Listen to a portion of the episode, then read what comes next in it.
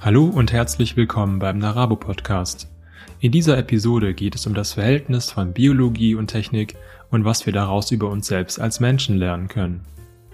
Die Liste technischer Artefakte, die von biologischen Phänomenen inspiriert sind, ist enorm lang. Denken wir zum Beispiel an moderne Lüftungssysteme, die einen Termitenbau nachahmen, an Konstruktionen wie den Eiffelturm, der die Balkenstruktur von Knochen imitiert, oder an den Raketenantrieb, der auf den von Quallen bekannten Rückstoßprinzip basiert. Genauso findet Technik aber auch Eingang in die Biologie und die Produktion biologischen Wissens. Mikroskope waren die Bedingungen zur Erforschung kleinsten Lebens und moderne technische Instrumente wie Scanner, Roboter und Simulationen ermöglichen biologische Forschungszweige wie zum Beispiel die Tiefseeforschung oder die Paläontologie. Biologie und Technik teilen eine lange Geschichte der Interaktion und in dieser Interaktion liegt nicht nur ein Schlüssel, um zu verstehen, wie Wissenschaft und Forschung konkret stattfinden, sondern auch, wie wir Fragen über unser Menschsein stellen und beantworten können. Ich bin Lukas und spreche über die Entgrenzung von Biologie und Technik mit Marco Tamburini. Ich freue mich sehr, dass Sie da sind. Ich würde einfach Sie bitten, dass Sie sich selbst kurz vorstellen. Genau, also ich freue mich auch hier zu sein. Mein Name ist Marco Tamburini. Ich lehre und forsche am äh, Philosophischen Institut der TU Darmstadt, der Technischen Universität Darmstadt.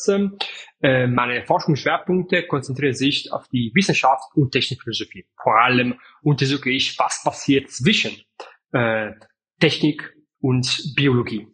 Genau, und Sie haben dazu ja auch ein Buch geschrieben, über das ich mit Ihnen jetzt sprechen möchte. In dieser ersten Folge des neuen Formats Mittelpunkt, und zwar Ihr Buch heißt Entgrenzung. Und dort behandeln Sie die Biologisierung der Technik und die Technisierung der Biologie. Das ist ein hochaktuelles Thema. Äh, und dort beschreiben sie vor allem die kontinuierlichen Kreislaufprozesse der Verschmelzung von Technik und Biologie. Und da möchte ich Sie zuerst fragen, was war eigentlich Ihr Anliegen oder die Motivation, dieses Buch zu schreiben?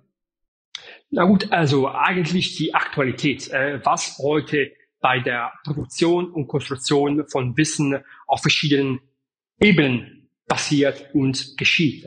In der Industrie, an der Universität und die Gesellschaft gibt es biohybride technische Disziplinen und Systemen, die wiederum ähm, das Bild des Menschen geprägt haben und prägen und äh, unsere neue Gesellschaft auch gestalten. Daher der Ausgangspunkt war tatsächlich, was heutzutage passiert, die Aktualität. Und als Philosoph habe ich mich gefragt, okay, was sind dann die breitere äh, Bedingungen der Möglichkeit dieser Wissensproduktion?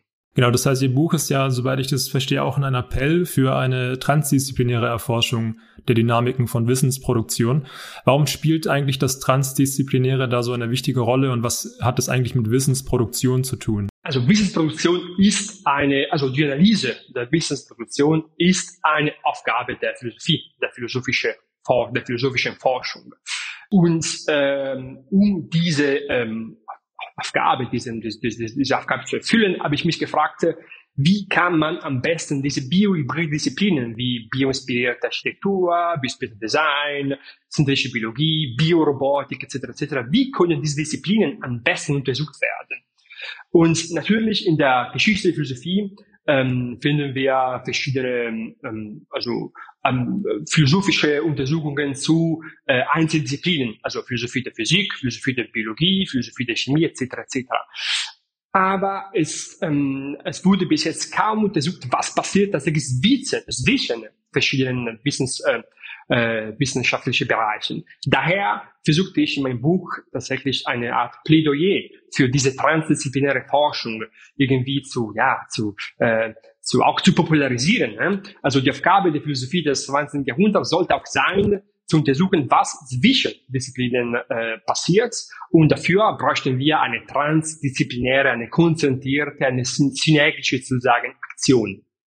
Genau, und könnten Sie ein Beispiel bringen, wie die Wissensproduktion äh, funktioniert? Also was kann man sich darunter vorstellen, wenn man sich jetzt überlegt, okay, Ingenieure arbeiten mit Biologinnen zusammen, um irgende, irgend, irgendwas zu entwickeln. Äh, was hat es, also wo kommt da die Wissensproduktion vor? Also die Wissensproduktion ähm, kommt tatsächlich in den Zwischenräumen des, der Wissensproduktion. Ne? Das ist nicht, das ist nicht eine bloße Übertragung von Wissen, also von der Biologie her zu der Ingenieurwissenschaften, sondern in diese Begegnung entsteht das Wissen, entsteht das neue biotechnisches Wissen. Und daher sollten dann auch unseres Bild der Wissensproduktion oder der Wissenschaft anders gedacht werden.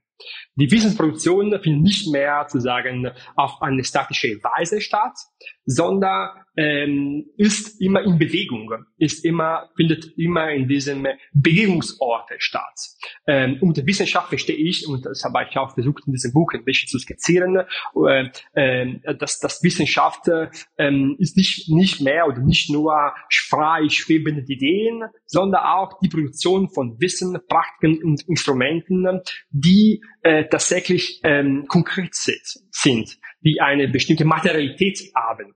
Und äh, wichtig ist sagen, zu, zu zeigen, wie dann diese Begegnung, diese Dynamik tatsächlich ähm, aus, äh, auf eine, aus einer philosophischen Perspektive her ähm, betrachten werden kann und welche Bedingungen in Möglichkeit sind dafür notwendig, um dann das Wissen zirkulieren zu lassen. Genau, ein zentraler Begriff, den Sie da verwenden, ist eben der der Zirkulation.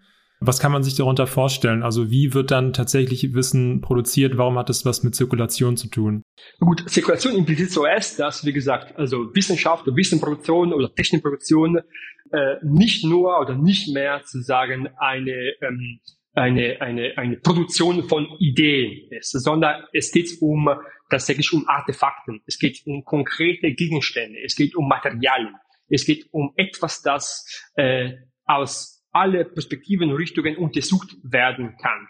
Zirkulation bedeutet auch, bedeutet auch eine Bewegung, eine Beweglichkeit in eine Richtung und natürlich auch in die entgegengesetzte Richtung. Also tatsächlich eine, eine Dynamik, die wiederum zentral für die Produktion des Wissens, des technowissenschaftliches Wissen ist. Und durch diese Bewegung, durch diese Beweglichkeit werden dann ähm, Objekte, Praktiken, auch Ideen, Expertise etc. etc. transformiert. Ähm, und durch diese Transformation und Übertragung von Ideen, Praktiken, Daten etc. etc. entstehen dann wiederum, entsteht dann wiederum äh, neues Wissen, neues technowissenschaftliches Wissen. Daher also äh, diesen, diesen, diese, diese Situation ist ein, eine Art methodologischer Zugang, dann wiederum zu untersuchen, was das, was, was zwischen Disziplinen passiert und wie das Wissen wiederum dort produziert werden kann. Ich kenne, Sie möchten das ein, ein, ein Beispiel geben. Ne? Das ist ein historisches Beispiel. Ne? Äh, das finde ich ein sehr ähm, einfaches Beispiel, um zu sagen, okay, worum geht's eigentlich hier? Ähm, das beste äh, Beispiel gibt uns äh, meiner Meinung nach ähm, ein ähm, Botaniker, Raoul Francais heißt er, äh, der am Anfang des 20. Jahrhunderts äh, viele Bücher zu Biotechnologien publiziert hat. Ähm, Francais, also es ist ähm, am Anfang äh, ähm, seines Buches äh, äh, zu, dem, ähm, äh, zu, dem, zu, dem, zu den Pflanzen, also das Buch heißt tatsächlich die Pflanzen als Empfinder. Äh, versuchte das Problem zu lösen, wie man Mikroorganismen an Boden äh, homogen verteilen kann um dann wiederum erkundliche Experimente durchzuführen. Daher sind sie, es geht darum, eine technische Lösung für dann weitere wissenschaftliche Fragestellungen. Ne? Ähm, und die ihm damals äh, verfügbare Lösungen waren völlig unbefriedigt. Ne? Es gab äh, zu diesem Zeitpunkt kein Instrument, das hilfreich war, ähm, Substanzen oder Elemente gleichmäßig zu, zu verstreuen. Und äh, no, allerdings notiert äh, Francis in einem von diesem Buch, Buch, also eigentlich alle Bücher, dass die Lösung kam, kam von der Natur her.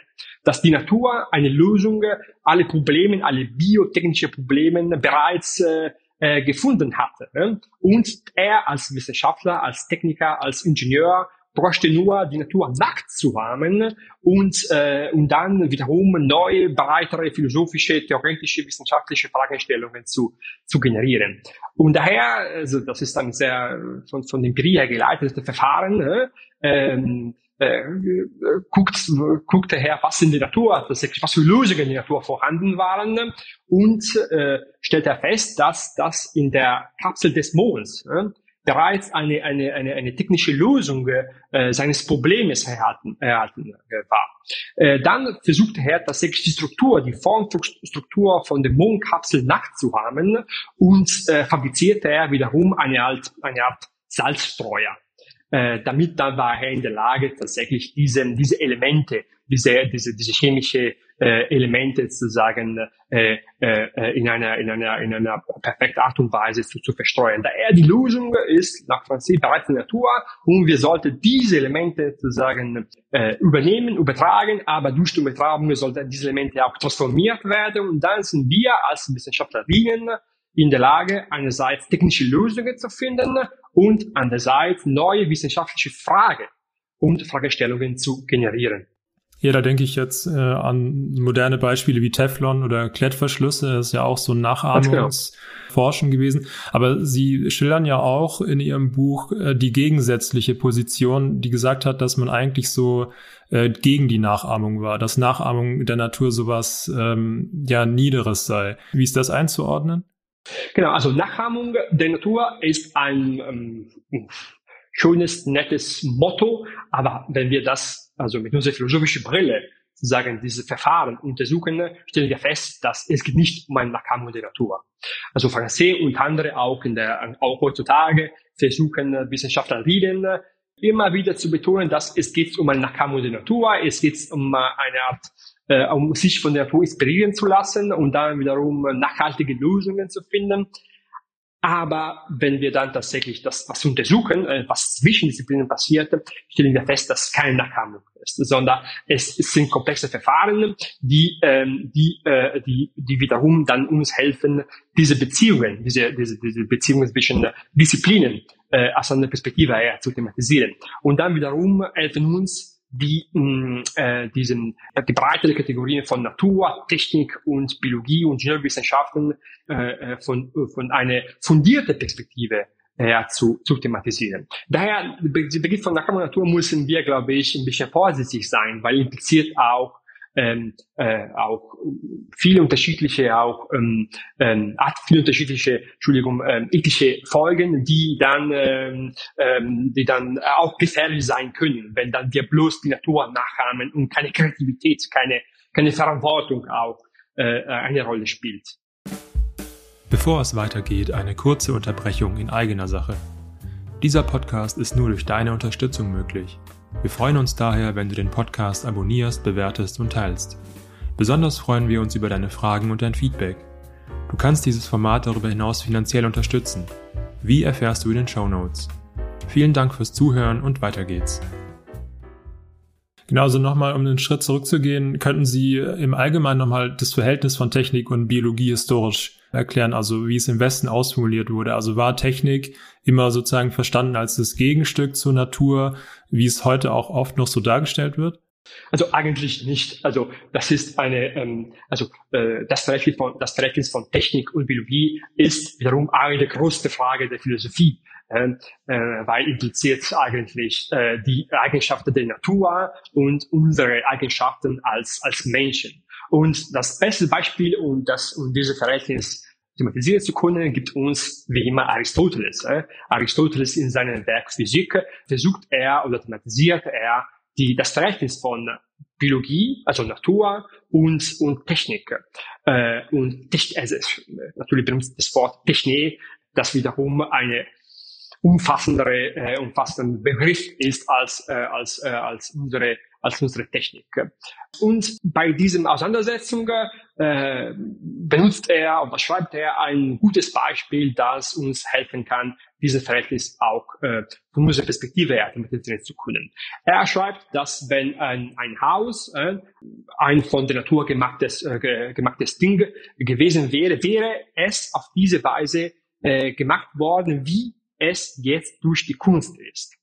Im Allgemeinen sagt äh, Aristoteles, dass die, ähm, die, die, Technik, die Technik vollendet die Natur in eigene Fälle und einerseits äh, versucht die Natur dann wiederum nachzuhamen und nachzumachen. Daher das Verhältnis von Technik und Natur wurde von Aristoteles auf eine ähm, andere sozusagen Perspektive thematisiert. Die Technik vollendet die Kunstwerke der Natur und wir als Menschen sollten wir auch die Kunstwerke der Natur tatsächlich nachahmen, um wiederum technische, biotechnische Kunstwerke, biotechnische Artefakte zu produzieren.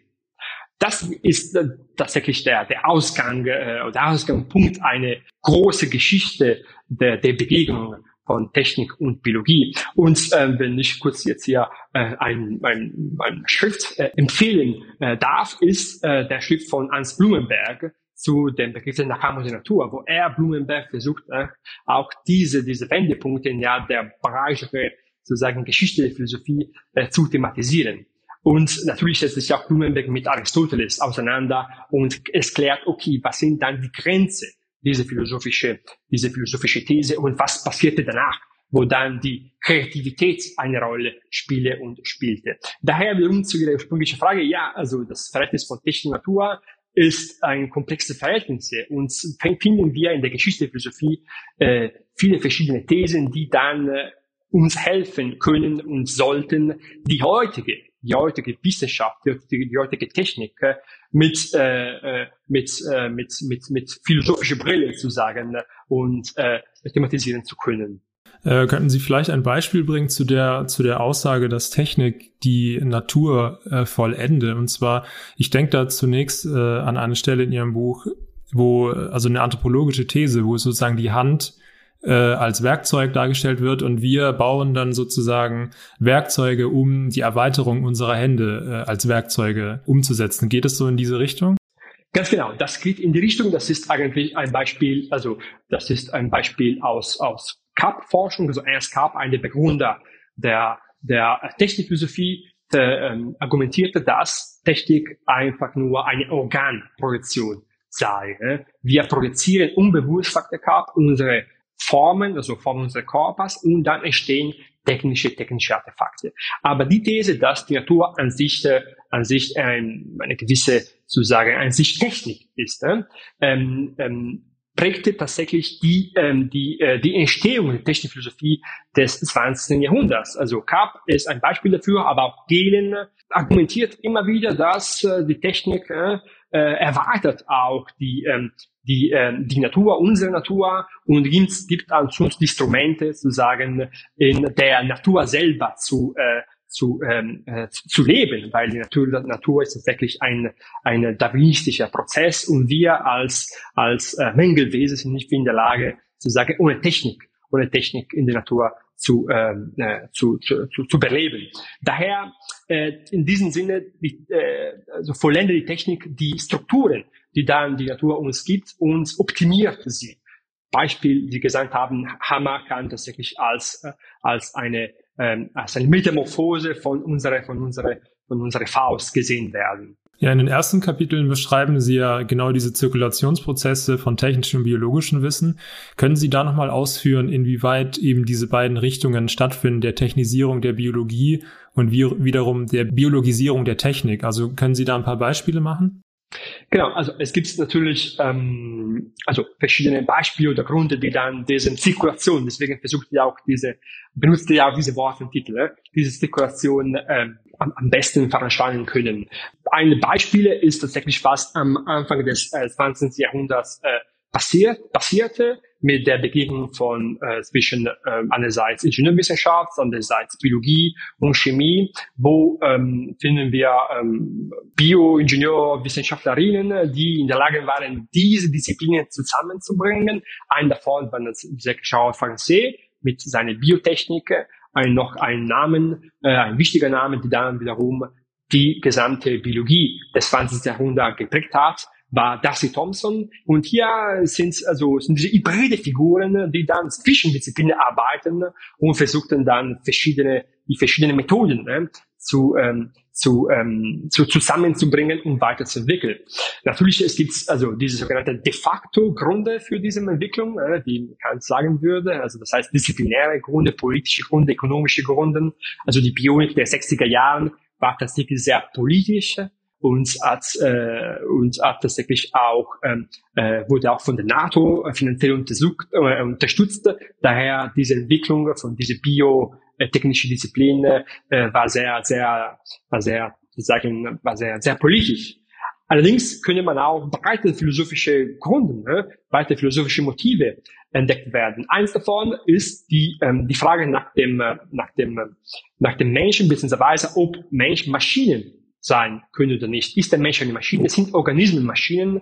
Sind wir in der Lage, Maschinen äh, zu, ähm, zu entwickeln, die dann wiederum Organismen nachahmen oder nicht? Das war auch eine Forschungsrichtung in der 60er Jahren, also in der 20. Jahrhundert, Entschuldigung, wo dann emblematisch die äh, Kybernetik als, als, als, als sozusagen das Manifest dafür geworden ist natürlich auch die KI. Aber die Fragestellung ist, ist eine sehr philosophische Fragestellung. Und äh, es geht tatsächlich das Verhältnis von Maschinen und Organismen. Und ähm, am Anfang des 20. Jahrhunderts gab es verschiedene Theorien äh, dafür, ob äh, Maschinen Organismen sein können oder nicht. Äh, aber dann in der breiten Geschichte der Philosophie passierte äh, während, der, der, während der 60er Jahren eine Art ähm, wissenschaftliche Revolution, wie kann man, sagen, wie kann man schon sagen könnte. Äh, und zwar äh, jetzt ab den 60er Jahren wird man festgestellt, dass die Frage, ob Organismen Maschinen ist, ist eine mh, mm, ist keine passende Frage. Besser wäre zu fragen, ob tatsächlich die Technik, ob die Technik eine, ob die Technik biologisch betrachtet werden kann. So inwiefern die Technik muss als universelle biologisches Phänomen betrachtet werden. Das war eine philosophische Wendepunkt, tatsächlich eine breitere Geschichte dieser Begegnung. Da würde ich gerne mal genauer drauf eingehen. Und zwar, wenn man jetzt äh, die Frage stellt, inwiefern praktisch die, die Biologie als Technik zu begreifen ist. Inwiefern kommen da so Prinzipienfragen ins Spiel? Da spiele ich drauf an, auf die verschiedenen Ver äh, Verständnisse von Formbegriffen, die Sie ganz am Anfang Ihres Buches aufdröseln, Vitalismus zum Beispiel oder mechanistische Erklärung. Und da frage ich mich, inwiefern eben solche Prinzipienfragen, also wie wir zum Beispiel definieren, was Leben ist, ähm, was ja dann für die sozusagen die Festlegung, was Biologie ausmacht, der entscheidend wäre, wie das eben dann eine Rolle spielt, um festzulegen, ob wir die Frage positiv oder negativ beantworten, ob eben also Technik äh, oder Biologie als Technik zu verstehen ist oder andersrum. Na gut, also das ist also die ähm, das ist das, das breite philosophische Paradigma zu sagen. Ne? Also wir brauchen immer metaphysische sozusagen ähm, Weltanschauung und dann wiederum unsere und dann wiederum Forschung zu betreiben. Daher, das ist sozusagen was, was im Kern der wissenschaftlichen, nicht nur wissenschaftliche Forschung steht, äh, die, wie wir die Welt sozusagen ähm, interpretieren, sehen und definieren. Äh, ob wir, also wenn wir tatsächlich eine Art, eine touristische Metaphysik vertreten, dann ähm, ist die, die, die, das Dialog zwischen Biologie und Technik schwierig, weil es sind zwei verschiedene Entitäten, äh, zwei verschiedene Substanzen auch, wie auch immer, und Natur hat nichts mit der Technik zu tun. Wenn wir eine pluralistische Auffassung der Welt ähm, vertreten, dann könnte diesen Dialog äh, stattfinden äh, und äh, wäre dann, äh, wären wir dann äh, wiederum in der Lage zu sagen, okay, äh, auf welcher Ebene, also wo sind dann die Überlappungspunkte zwischen diesen Disziplinen. Daher diese Frage nach dem, ähm, nach dem äh, metaphysischen Wesen von der, der Natur, des Menschen etc. etc. prägen dann die Forschungs, äh, die, die, die prägen die, die Forschungsgruppe, die Forschung, die Arbeit. Und Aufgabe der Philosophie, glaube ich, ist dann nicht nur diese philosophische Paradigma zu untersuchen, sondern auch zu schauen, okay, wie dann, wie wurde das, das in, in der Praxis äh, umgesetzt? Und war tatsächlich so, dass dieser Vitalismus eine bestimmte äh, biologische Forschung geprägt hat oder ermöglichte auch eine, äh, eine, eine, eine ja, Zirkulation von Wissen zum Beispiel zwischen anderen Disziplinen. Und dann wiederum, was von der Praktik her geleitet philosophische oder metaphysische Fragestellungen sind entstanden, die wiederum das äh, das breite philosophische und metaphysische Paradigma geändert habe. Es gibt immer bei mir äh, um diesem, äh, um diesem, diese Situation und diesem, äh, diesem äh, Wechselwerk und zwischen verschiedenen Ebenen. Genau, das würde ja bedeuten, dass äh, es eigentlich in diesem dynamischen Verhältnis der Wissensproduktion ja dann eigentlich keinen festgelegten Standpunkt geben kann, weil wenn man sich das überlegt in der Wissensproduktion, man nimmt ja sozusagen immer schon gewisse Annahmen mit, also auch so metaphysische Annahmen, die jetzt in bestimmten Forschungssträngen oder Disziplinen halt vorherrschen und auf die muss man ja auch irgendwie aufbauen, um dann halt weiter äh, Forschung be zu betreiben und das prägt ja dann auch bestimmte Wissensformen, die halt dann entstehen. Das heißt, es ist ja eigentlich immer äh, so, ein, so ein dynamischer Prozess eigentlich, der da halt fortgeht in der Wissensproduktion. Kann man sich das dann so vorstellen? Ganz genau. Also das ist ein dynamischer Prozess, wo wir immer mittendrin sind in diesem Prozess. Und das, dieser Prozess ist natürlich ein, ähm, äh, ein historischer Prozess, wo eine Genealogie äh, geschrieben werden kann und könnte Und dann innerhalb dieses Prozesses können bestimmte Strukturen gefunden werden, die wiederum variieren. Der, die Strukturen sind ähm, aber eine bestimmte Geltung in einem Zeitraum, aber dann variieren sie wiederum. Daher ist immer in eine bestimmte Beweglichkeit, immer in Bewegung. Würde das dann nur sozusagen rückwärts funktionieren, also dass man analysiert, wie sozusagen die, also bestimmte Vorstellungen, die halt Forschung geprägt haben, äh, interdisziplinär, äh, wie die entstanden sind oder kann man das auch sozusagen äh, im Voraus prägen und sagen, wir haben jetzt ähm, eine bestimmte Vorstellung, wie, äh, wie äh, Biologie auszusehen hat im 21. Jahrhundert? Äh, also kann man das nur rückwärts machen, diesen Prozess? Also rückwärts im Sinne von versuchen dann die Genealogie zu skizzieren oder rückwärts im Sinne von ähm, versuchen dann die ähm, festzustellen, was schiefgegangen ist. Ja, vielleicht beides. Ja, ja, natürlich. Also das ist ähm, deswegen äh, plädiere auch für eine für diese trans, die, äh, transdisziplinäre Methode. Also Philosophie kann sehr gerne oder sollte mit anderen Disziplinen zusammenarbeiten ne? und dann mit, zum Beispiel mit der Geschichte der Wissenschaft oder Technik, Technikgeschichte, Wissenschaftsgeschichte. Und dann könnte dann diese diese diese äh, äh, diese, diese, diese Rekonstruktion äh, durchgeführt werden, wo die äh, breiten philosophischen Kategorien die immer variieren, auch eine zeitliche Dimension bekommen.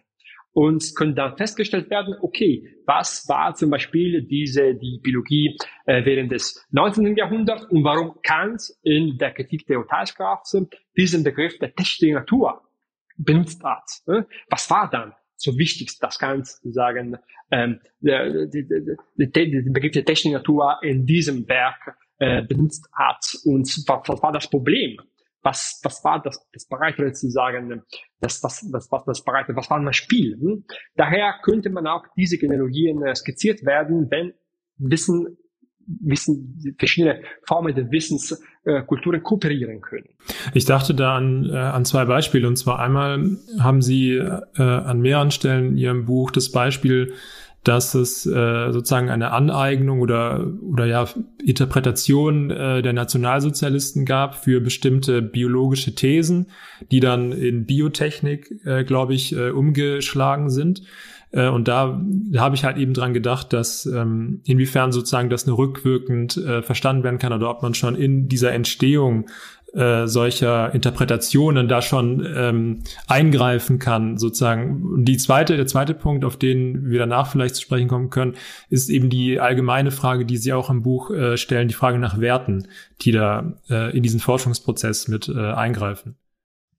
Genau. Ja, also zum ersten Frage, also ähm, Nationalsozialismus, Biotechnik, äh, inwiefern ähm, hätte man das sehen können, könnte man das sehen, könnte man das diese Elemente ausdifferenzieren etc. etc. Ähm, und was ist dann die Rolle der Philosophie, der Wissensforschung bei solchen Themen? Ja klar, also wenn wir das, äh, wenn, wenn wir äh, historisch und theoretisch an diesem Objekt arbeiten, also wenn wir eine genealogische Perspektive, eine theoretische Perspektive an diese Begegnung, an diese Situation von Wissen ähm, ähm, äh, tatsächlich ähm, äh, durchführen, ne? dann sehen wir, können wir feststellen, ab wann oder ab wann solche Kategorien missinterpretiert wurden. Also bei dem Nationalsozialismus äh, ging es darum, dass, äh, dass ähm, die Natur als Organismus, äh, als Ganze betrachtet werden soll und natürlich dann wir als, also dann die, äh, die, die, die, die Ingenieuren äh, äh, äh, übersetzen die Kraft der Natur in technische Produkte und zeigt und dort ist darauf hin, dass der, äh, der der, der Mensch eine gewisse Macht hat, äh, die Natur äh, gegenüber der Natur und gegenüber anderen Gesellschaften, die nicht in der Lage sind, diese Kräfte der Natur richtig zu besetzen. Und ähm, dann als, als Philosophen können wir, können wir sagen, okay, aber was, was, was ist, was bedeutet Organizismus? Und wie kann Organizismus ähm, eigentlich äh, dekliniert werden und was sind dann die, was ist die Geltung von Organizismus? Und dann wiederum, welche Praktiken, welche Methoden äh, stehen, stehen dann zugrunde. Und daher kann dann diesen, diesen, diese Arbeit, diese negatives Arbeit zeigen, welche, was, was bei manchen Interpretationen schiefgegangen ist und was wurde missinterpretiert. Und der Witz daran ist, dass ähm, sowohl sozialistische Theorien haben die Biotechnik sozusagen äh, als, als, als Beispiel für ihre Macht äh, interpretiert, äh, sowohl diese, äh, diese, diese Historie, äh, diese, diese, diese Visionen der Welt, als auch sozusagen neokapitalistische äh, neokapitalistische Weltanschauungen versuchen und versuchten dann die Biotechnik, äh, die Bio, äh, die Begegnung von Biologie und Technik als Beispiel für eine, für, für, für ihre Vision äh, zu, zu, zu, zu vertreten. Zur zweiten Frage im Verhältnis von Technik und Biologie stellen sich dann natürlich eben auch ethische Fragen. Also jetzt zum Beispiel, äh, inwiefern gezielte genetische Eingriffe oder Forschungsmethoden wie Tierexperimente oder so erlaubt sind. Und man bekommt eben aus den Naturwissenschaften, oder zumindest aus bestimmten Orientierungen oder Interpretationen davon, oft so den Eindruck vermittelt, dass die Natur ja gerade durch ihre Verfügbarkeit sozusagen grundsätzlich manipulierbar sein soll und ethische Einwände sind dann so ein bisschen wie unerwünschte äh, Regularien, an die man sich halt halten äh, muss, aber eigentlich möchte man das nicht wirklich. Und in Ihrem Buch sprechen Sie ja ganz gezielt ähm, bestimmte Werte an oder bestimmte Formen von Macht, Politik und Ethik, äh, die in der Produktion von Wissen immer mit dabei sind. Also das ist zum einen ein Punkt, der mich interessieren würde, äh, inwiefern das vielleicht was Neues ist, äh, auch in Ihrem Ansatz im Buch zu sagen, dass Wissensproduktion immer gekoppelt ist an bestimmte soziale Prozesse. Zum einen. Und die zweite allgemeinere Frage ist, wie dann bestimmte Werte eigentlich, also auf welcher Grundlage bestimmte Werte dann in die Wissensproduktion mit einfließen.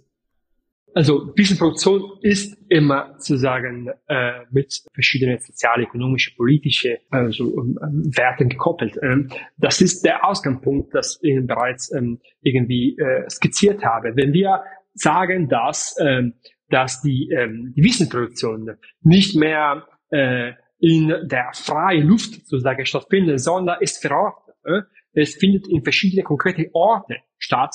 Dann natürlich, die, diese Orte könnte man auch oder kann man auch verschiedene äh, ökonomische, politische, soziale Theorien oder, oder, oder Elementen äh, feststellen. Äh, diese wiederum, also nach von dieser Beweglichkeit, beeinflussen, wie, die, wie das Wissen wie das technische Wissen, wie das Bio, biotechnische Wissen produziert wird, produziert ist. Und, ähm, und die Aufgabe der Philosophie ist nicht nur über diese, also diese Werte auszuklammern, diese, diese Situation, diese, diese Verortung der Wissensproduktion auszuklammern, sondern mit dieser Verordnung, über diese Verordnung hinauszugehen und die breitere Fragen der, der, der Möglichkeit des Wissens zu stellen. Genau, und dann, also wie kann man sich das äh, konkret vorstellen? Also es klingt ja, also für mich klingt das sehr nach, äh, nach etwas, was die Philosophie eigentlich äh, lange Zeit nicht gemacht hat oder nicht machen wollte, dann sich mit diesen Sachen auseinanderzusetzen und äh, in ihre äh, theoretische Arbeit mit einzubeziehen. Also in, inwiefern ist das so ein neuer äh, Standpunkt, ähm, jetzt diesen, diesen Blick auf diese sozialen Prozesse der Wissensproduktion zu richten? Genau, also das ist, es gibt, es gibt natürlich verschiedene historische Gründe dafür, äh, war, äh, warum die Philosophie sich nicht mit diesem Elemente auseinandergesetzt hat. Allerdings, also ich äh, plädiere für diesem, für diesem, äh, für diese Arbeit, um dann wiederum zu zeigen, wie dann die unsere Gesellschaft gestaltet werden kann, mit welche, äh, aus welcher Perspektive her, welche Rolle spielen Werte bei der äh, Gestaltung der Gesellschaft, der Technik und bei der äh, bei der sozusagen Kooperation äh, und Austausch zwischen verschiedenen Faktoren, die unsere Wissenskultur prägt. Ähm, die Philosophie, meiner Meinung nach, sollte dann, äh, wie wir bereits gesagt haben, nicht nur die, die reine Struktur des Wissens thematisieren, sondern auch, was, was zwischen Strukturen zwischen Strukturen passiert und wie diese Struktur schmutzig geworden sind. Mit anderen Worten, Philosophie muss auch schmutzig sein ne? und sich schmutz, schmutzige, sich mit diesen schmutzigen Elementen befassen. Ich möchte noch zu vorletzt äh, auf äh, ein paar Beispiele eingehen. Und zwar, um das ganze Thema noch mal ein bisschen abzurunden. Sie nennen zwei sehr, sehr interessante, wie ich finde, Beispiele in Ihrem Buch zu dieser Entgrenzung von äh, Biologie und Technik. Und zwar ein Beispiel aus der äh, Paläontologie. Ich glaube, Orobot ist der Name und ein anderes Beispiel ist Tunabot. Könnten Sie dazu äh, kurz erläutern, was es damit auf sich hat? Genau, es sind zwei Roboter, die äh, benutzt wurden, dann um dann wiederum breitere philosophische, Entschuldigung, breitere biologische Fragestellungen zu äh, konzipieren und generieren. Tunabot, wie der Name schon sagt, ist eine Art, ist ein Roboter, äh, den die Bewegungen äh, äh, von dem, von dem, ähm, ja genau, von Thunfisch, von Thunfisch nachkam, also wie, der, wie der Name bereits sagte. Also die Wissenschaftlerinnen waren in der Lage, tatsächlich die, die, die, die Beweglichkeit des, des Fisches äh, technisch äh, zu äh, untersuchen einerseits und dann äh, nackt zu haben und dann an diese Roboter äh, äh, führten dann die Wissenschaftlerinnen weitere biologische Experimente äh, äh, vor. Daher diese, diese, diese Roboter ermöglicht uns nicht nur zu sagen, zu, zu schauen, wie die Elemente eines, eines Organismus zusammengesetzt sind, sondern auch äh, neue Fragen zu generieren, die am, am Organismus selber nicht möglich wären, weil wir nicht mit lebendigen Organismen so experimentieren können wie bei den Robotern. Äh, bei den Robot ist äh, noch was Spannendes dazu, weil ähm, bei diesem Roboter geht es darum, äh, dass wir in der Lage sind, ähm, einen bestimmten Zugang zu einer äh, unmöglichen Dimension zu bekommen. Bei der Robot, äh, der Robot ist ein Roboter, den ähm, äh, technisch darstellt, wie äh, ausgestorbene Lebewesen, äh, wie salamanderartige Lebewesen äh, äh, äh, aussehen könnten und wie sie sich sozusagen fortbewegen können.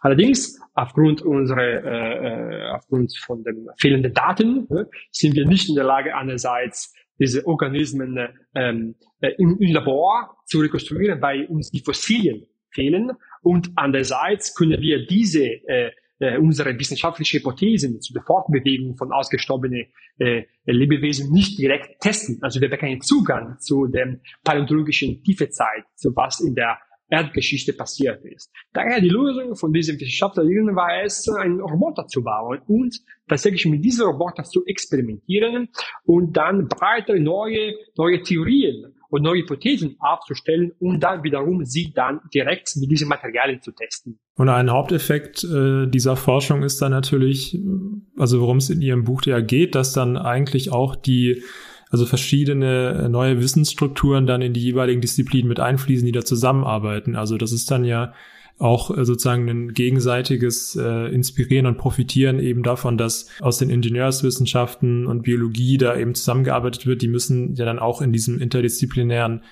äh, Gefüge da dann sich austauschen und äh, neue Fragen äh, stellen.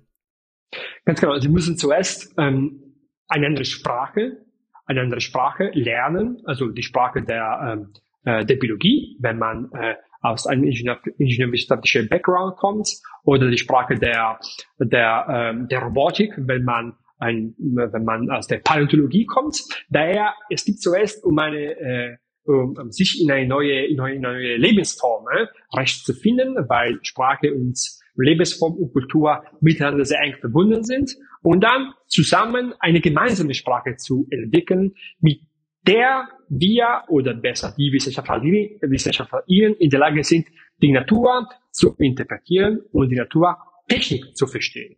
Äh, inwiefern wäre es denkbar, dass solche Forschungsmethoden auch anwendbar sind auf den Menschen? Wäre sowas grundsätzlich denkbar, dass man da auch so anthropologische Fragestellungen äh, bearbeitet, indem man die Schnittstelle aufmacht zwischen Technik und Biologie?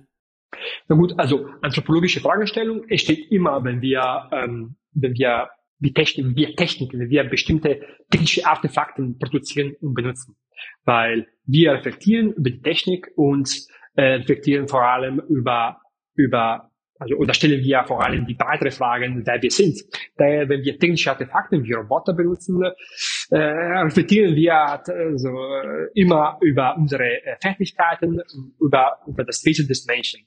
Daher, zuerst diese anthropologische Frage ist bereits inbegriffen in der Praktiken der biohybride Disziplinen, also wo tatsächlich Technik, Technik eine Rolle hat und eine Rolle spielt. Ähm, was in der heutigen ähm, Robotik, Biorobotik etc. passiert, ist, äh, ist, ist, ist eigentlich, was Sie bereits gesagt haben, ne? wo wir anhand von Robotern in der Lage sind, auch das Wesen oder eine mögliche ähm, Definition des Menschen zu untersuchen. Also Roboter können uns helfen, Zugang zu Menschen zu haben, die, äh, von denen wir nicht, nicht, also mit anderen Mitteln zu sagen, Zugang hätten, wie bei den Eurobot, wie, wie bei der Paläontologie. Also in der Paläontologie äh, dieser Roboter hat uns geholfen, Zugang zu, zu, zu dieser zeitlichen Dimension zu erreichen. Und in Robotik können Roboter uns wiederum helfen, Zugang zu, zu, zu, zu Aspekten des Menschen, ähm, äh, die schwer zugänglich sind. Ihr Buch endet auch mit der folgenden Frage, was äh, in diese Richtung stößt, denke ich. Also was können wir über uns selbst als Subjekte, die Formen produzieren und beherrschen, die sich in den Zwischenräumen zwischen dem technischen und biologischen befinden, herausfinden? Haben Sie da Ansätze, um die Frage zu beantworten? Tja, das ist tatsächlich also die Frage, mit der ich mich jetzt ähm, auseinandersetzen. Eine endgültige äh, Antwort auf diese Frage habe ich nicht und glaube, ich werde nie, nie haben. Allerdings, also ich, ähm, ich habe jetzt äh, angefangen zu denken, dass wichtig ist, äh, sind, sind diese, sozusagen diese, diese, diese sprachliche Elemente irgendwie zu, zu verstehen. Wenn äh, Wissen zirkuliert, wenn ähm, verschiedene Wissenskulturen äh, zusammenkommen, dann ähm, spielt die Sprache oder spielt äh, die Sprachen immer eine Rolle. Spielen die Sprachen immer eine Rolle. Also wir, also die, die Biologien übersetzen die Sprache der Technik äh, ins, ins ihre eigene sozusagen Sprachen und versuchen dann dann sozusagen eine eine eine bestimmte Aspekte der Natur hervorzuheben oder bestimmte äh, bestimmte Phänomene zu klassifizieren. Daher diese sprachlichen Elemente sind, glaube ich, zentral, um dann diesen Wissenszirkulation zu verstehen. Und dann die Sprache zentral auch für den Mensch ist, glaube ich, dann jetzt, dass das Bild des Menschen, das aus diesen Bedingungen entstehen kann oder entsteht, hat mit der Übersetzbarkeit, mit unserer Fähigkeit, Sprache zu besetzen zu tun. Ähm, daher der Mensch, glaube ich, wird zu Übersetzer hier der, bei, diesem, bei dieser Begegnung und äh, sollte, glaube ich, dann diese Eigenschaften untersucht werden, um wiederum zu verstehen, wer wir sind. Aber der Ausgangspunkt ist, glaube ich, immer dasselbe. Und zwar, was gegeben ist. Und dann die Technik ist gegeben. Also wir produzieren Technik und anhand dieser Produktionen, dieser technischen Artefakten, stellen wir dann die breitere Frage ne, nach dem Wesen des, des Menschen. Das erinnert mich auch noch äh, an eine Passage aus Hans Blumenberg, also so ein bisschen in die Richtung, äh, wenn es darum geht. Also das Beispiel, was er bringt, ist die äh, das Fernrohr als technische Erfindung, das uns dann sozusagen eine neue Sprache äh, gegeben hat, um äh, die Welt zu beschreiben. Und das eröffnet sozusagen dann neue Erkenntnisse über uns als Menschen äh, rückwirkend. Ganz genau. Ganz genau. Also äh, Blumenberg oder auch Kassierer würden tatsächlich auch als verschiedene Perspektive auch äh, in dieselbe Richtung denken und äh, und vor allem jetzt also jetzt Blumenberg die äh, das Buch der äh, die, die, zur Lesbarkeit der Welt ist auch zentral in diese Begegnung äh, zwischen also von Technik und Biologie zu verstehen. Also inwiefern sind wir in der Lage, die Welt zu lesen, technisch und Biologie zu lesen und wie können diesen, diesen wie könnte diese, diese Wissenskulturen zusammengebracht werden und dann wiederum äh, wissenschaftliche und technowissenschaftliche Elemente zu konstruieren und dann welche, welche Lebensform eröffnet und ermöglicht diese Begegnung. Daher, genau, also ich würde sagen, dass das ist die Richtung, äh, die ähm, zentral sein kann oder produktiv sein kann, äh, äh, zu verstehen, was heutzutage in der heutigen Forschung passiert. Ja, das ist auch ein schönes Schlusswort. Äh, dann möchte ich mich ganz herzlich bedanken für das tolle Gespräch, für äh, die schönen Antworten. Danke, danke Ihnen für die, für die Einladung und äh, vielen Dank nochmals für Ihre Zeit. Auch bei dir möchte ich mich fürs Zuhören bedanken. Ich hoffe, dir hat die Episode gefallen. Denke daran, den Podcast zu abonnieren, zu teilen und dein Feedback einzubringen. Danke und bis zur nächsten Folge.